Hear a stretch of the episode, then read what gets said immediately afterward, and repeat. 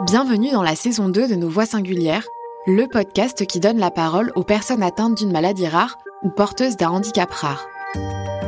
Découvrez leurs histoires, leurs défis quotidiens et les engagements qu'elles prennent pour essayer chaque jour de permettre à leurs pères de mieux vivre leur maladie et leur handicap. Nos Voix Singulières, un podcast de Prior.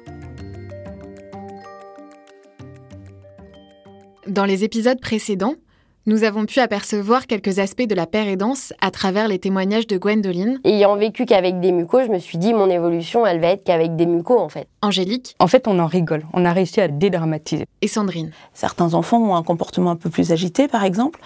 Et c'est pas forcément compris dans notre société, quoi. Mais pourquoi est-ce si important pour les patients de pouvoir échanger avec des personnes atteintes de la même maladie? Comment passe-t-on d'aider à aidant C'est ce que nous allons découvrir dans cet épisode.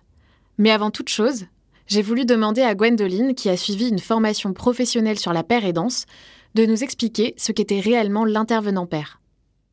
L'intervenant père, c'est euh, se servir de son parcours personnel, que ce soit dans la maladie, euh, des phases même difficiles de la vie. C'est pas forcément euh, avoir une maladie pour aider son prochain, pour pouvoir aider quelqu'un qui le vit actuellement en fait. Donc avoir un certain recul quand même, être par exemple, euh, si je prends l'exemple de, la dépression, parce qu'il y avait ce genre de, soucis-là, euh, la dépression, on ne peut pas faire cette formation ou aider son prochain si on est encore euh, un peu qu'à moitié guéri, quoi.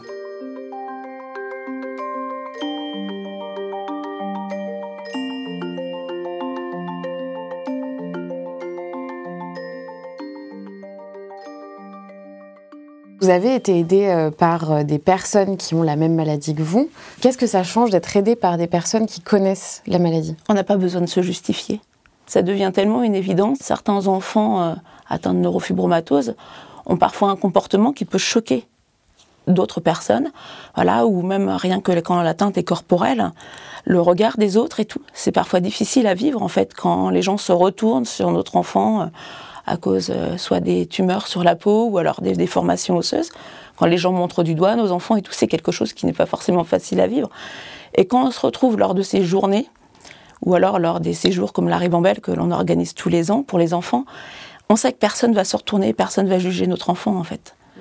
Donc là, on, se sent, on se sent bien en fait, parce qu'on se sent en force en fait. On est un peu entre nous, on sait qu'on va pas avoir de jugement, Personne va nous dire mais euh, c'est pas possible, son enfant est mal élevé, euh, elle pourrait faire un effort, euh, elle pourrait reprendre son enfant. Alors après c'est pas c'est pas pour tous les enfants, mais certains enfants ont un comportement un peu plus agité par exemple, et c'est pas forcément compris dans notre société quoi. Mm. Mais après, ça, c'est pas forcément général. Ça dépend vraiment des atteintes, parce que toutes les atteintes sont différentes. Vous m'avez parlé aussi d'un retard qu'on peut avoir, par exemple, à l'école. Alors, c'est pas vraiment un retard, parce qu'en fait, les enfants ont un niveau d'intelligence égale ou similaire euh, aux autres enfants, mais c'est des difficultés d'apprentissage. Il leur faut plus de temps, ou alors il faut adapter les méthodes d'apprentissage pour qu'ils puissent acquérir euh, les connaissances. Au début, j'avoue que j'étais euh, focus sur moi. Et après, quand j'ai appris la canne, j'ai fait la locomotion de la canne en 2019, je crois donc au CRBV d'Angers, le centre de rééducation de basse vision. Donc c'est sur six mois à peu près, parce que ça se fait pas euh, comme ça euh, la canne. Et du coup, on était tout un groupe à faire de la locomotion en même temps. Alors pas en même temps avec le même instructeur, mais euh, le midi on se retrouvait parce qu'en fait c'est des journées assez complètes et tout ça. Et du coup, on a toujours un groupe WhatsApp. Ben, tous les jours, il y en a un qui met qui va pas bien, l'autre qui a dit qu'il fait ce qu'il fait. Et voilà. Et c'est vrai que ben, se retrouver, c'est bien aussi de comme un groupe. Quoi. Et vous avez dit que vous étiez plutôt euh, concentré sur vous-même. Vous auriez pas du tout aimé avoir euh, un témoignage d'une personne qui est atteinte du syndrome de Scher quand vous avez découvert euh, votre maladie? Mais Je crois que j'ai même pas réfléchi à ça.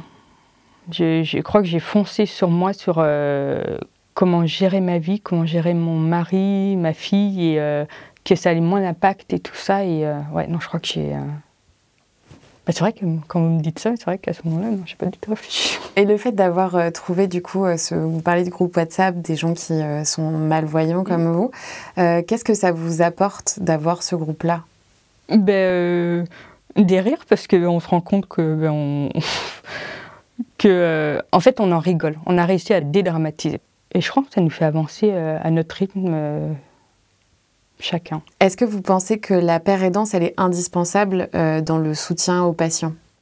Je pense. Mais après, il faut que le patient soit d'accord. Enfin, il faut qu'il soit apte à écouter, je pense. Il y a beaucoup de déni, il y a beaucoup de... est-ce que ça peut pas aussi être quelque chose qui permette de sortir du déni? Ça peut, ça peut, mais euh, je pense que chaque personne a tellement de situations euh, compliquées déjà à la maison. Et euh, dans le groupe du CRBV, il y a une dame où elle adore faire la couture, des choses comme ça, mais elle veut plus faire parce que pour elle, elle ne peut plus. Alors que je on essaye de lui dire que si elle mettait une loupe grossissante, de la lumière, ou peut-être trouver une petite association. Enfin, il y a des gens maintenant qui aident et tout, mais euh, elle veut pas. Parce qu'elle veut pas sortir, parce qu'elle veut pas demander de l'aide, elle veut pas. Euh, voilà.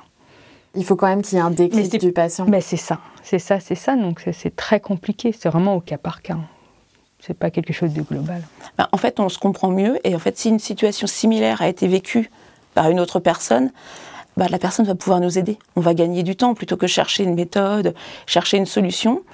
Si d'autres sont passés par là, ils vont pouvoir plus facilement nous donner euh, la méthode.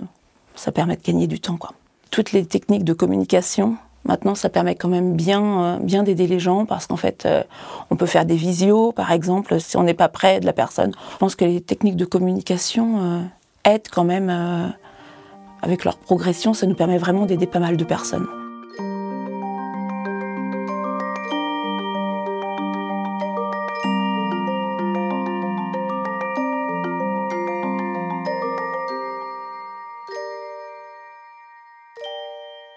Le Crésam, euh, bon, ils ont vu que j'étais une fille qui fonçait tout le temps, sur, euh, qui devançait les choses et tout, et donc ils ont apprécié un petit peu le type de témoignage, et donc ils m'ont demandé de faire plusieurs témoignages déjà depuis 2016 soit devant euh, des professionnels, soit devant d'autres personnes atteintes de la même maladie que moi, pour expliquer un peu le parcours de vie, que bah, souvent on se rend compte que quand il y a la maladie qui est annoncée, euh, soit c'est la dépression, soit c'est euh, la séparation, l'isolement, enfin il y a beaucoup de choses comme ça, on se rend compte au fur et à mesure.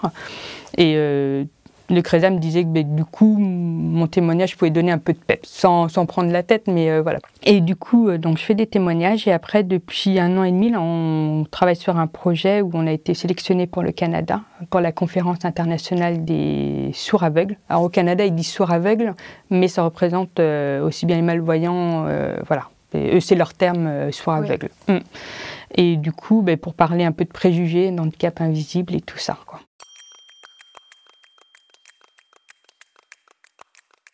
Et alors, qu'est-ce qui se passe pendant ces six mois de formation? Déjà, il faut savoir que les 14 participants ont tous une maladie euh, différente. Donc déjà, au début, c'est un peu bizarre parce que on se dit... Enfin, moi, ayant vécu qu'avec des mucos, je me suis dit, mon évolution, elle va être qu'avec des mucos, en fait.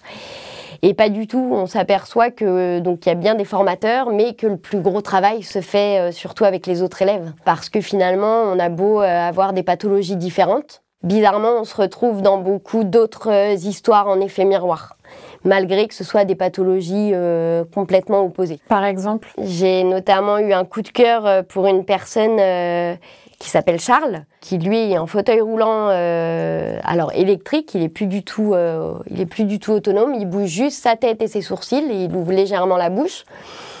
il a une trachéotomie, donc déjà la trachéotomie moi, c'était ma, ma hantise à la greffe. Je savais que ça se pouvait. Euh, malheureusement, et que bah, sur le moment, on ne le décide pas. Mais ça, c'était vraiment ma, ma, hantise. Donc, un peu un effet euh, de retour. Déjà, la première fois, quand je le vois, euh, pas autonome du tout, alors que vraiment l'opposé, les pathologies qui nous séparent. Et on a vraiment un lien très fort dès le début. On échange beaucoup. Euh, on s'aperçoit qu'on a beaucoup d'effets miroirs, que lui se voit dans mon histoire et que je me vois également dans son histoire, notamment euh, sur le, rapport au corps en fait. Euh, arrivé à la grève, du coup, comme je disais tout à l'heure, j'étais plus du tout autonome. Donc, on me faisait mes douches, on me faisait absolument tout, ce qui lui vit actuellement.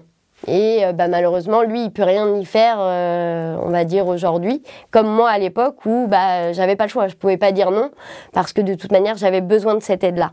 Donc c'était beaucoup des petites choses comme ça qui nous renvoyaient l'un à l'autre euh, et en fait finalement qui nous font évoluer sans même qu'on s'en aperçoive.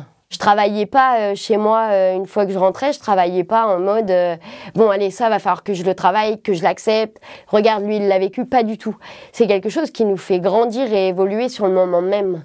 Ça faisait trois ans qu'on était adhérents de l'association avec mon mari. On m'a proposé de devenir délégué du Maine-et-Loire, ce que j'ai accepté. Et donc au début délégué, en fait, on organise quelques réunions, par exemple une réunion par an ou deux, où on invite les adhérents et puis les malades de la région. Ça permet de se rencontrer, de discuter, euh, de discuter aussi, de présenter les avancées de la recherche. Et donc c'est toujours des occasions de se rencontrer. Pour ceux qui ne peuvent pas, par exemple, participer aux journées nationales qui, qui tournent un petit peu partout en France. Puis on répond aussi à leurs questions. Si une personne a des questions, se sent pas bien, elle peut téléphoner, on discute quoi. Et puis, euh, au bout de quelques années, on m'a dit il y a un poste d'administratrice qui se libère. Euh, est-ce que tu serais intéressée? Donc, euh, j'ai postulé en tant qu'administratrice et maintenant, je suis administratrice depuis une dizaine d'années. En tant qu'administratrice, je suis chargée d'aider les nouveaux actifs à s'intégrer, à trouver leur place dans l'association. Les nouveaux actifs, c'est vraiment ceux qui ont choisi de devenir aidants. Voilà, et qui au départ, c'est pas forcément toujours facile de savoir comment organiser les choses, comment faire au début. Donc euh, je reste disponible en fait euh, au niveau des aidants, je les, aide à trouver leur place.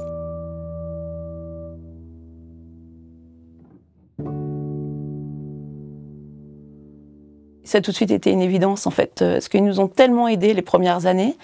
C'est tout un cheminement. Dès qu'on a avancé sur notre chemin, on a eu envie de nous aussi de faire notre part et d'aider en fait.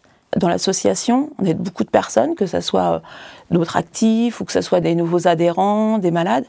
Mais en fait, ça nous offre tellement. Enfin, moi, en aidant, j'en reçois beaucoup aussi, quoi. Moi, ça me fait plaisir de savoir que j'ai pu aider une famille. Quand une famille, des fois, me dit, mais euh, ça m'a vraiment aidé ce que tu m'as dit, ou euh, j'ai avancé grâce à ce que tu m'as proposé, ben, moi, je suis contente.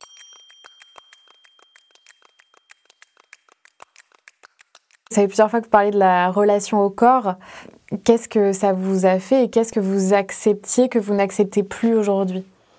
Euh, alors la relation au corps, euh, justement avant la formation, je me suis dit que c'était normal de se donner euh, au, centre médical, que bah, ce jour-ci c'était monsieur qui venait faire la toilette et pas madame. Bah ça, on n'avait pas le choix non plus. Donc c'était comme ça sur le moment. en fait, je me disais que vu que c'est passé, et même si j'étais pas en accord avec ça, bah aujourd'hui, de toute manière, c'est passé, c'est normal, c'est comme ça. Alors oui, c'est normal parce que c'est leur travail mais euh, l'impact psychologique après euh, est pas du tout le même. Donc euh, je pense qu'à cette période-là, je m'en foutais un peu au final de qui me voyait quand j'avais 20 ans. Aujourd'hui, c'est plus compliqué.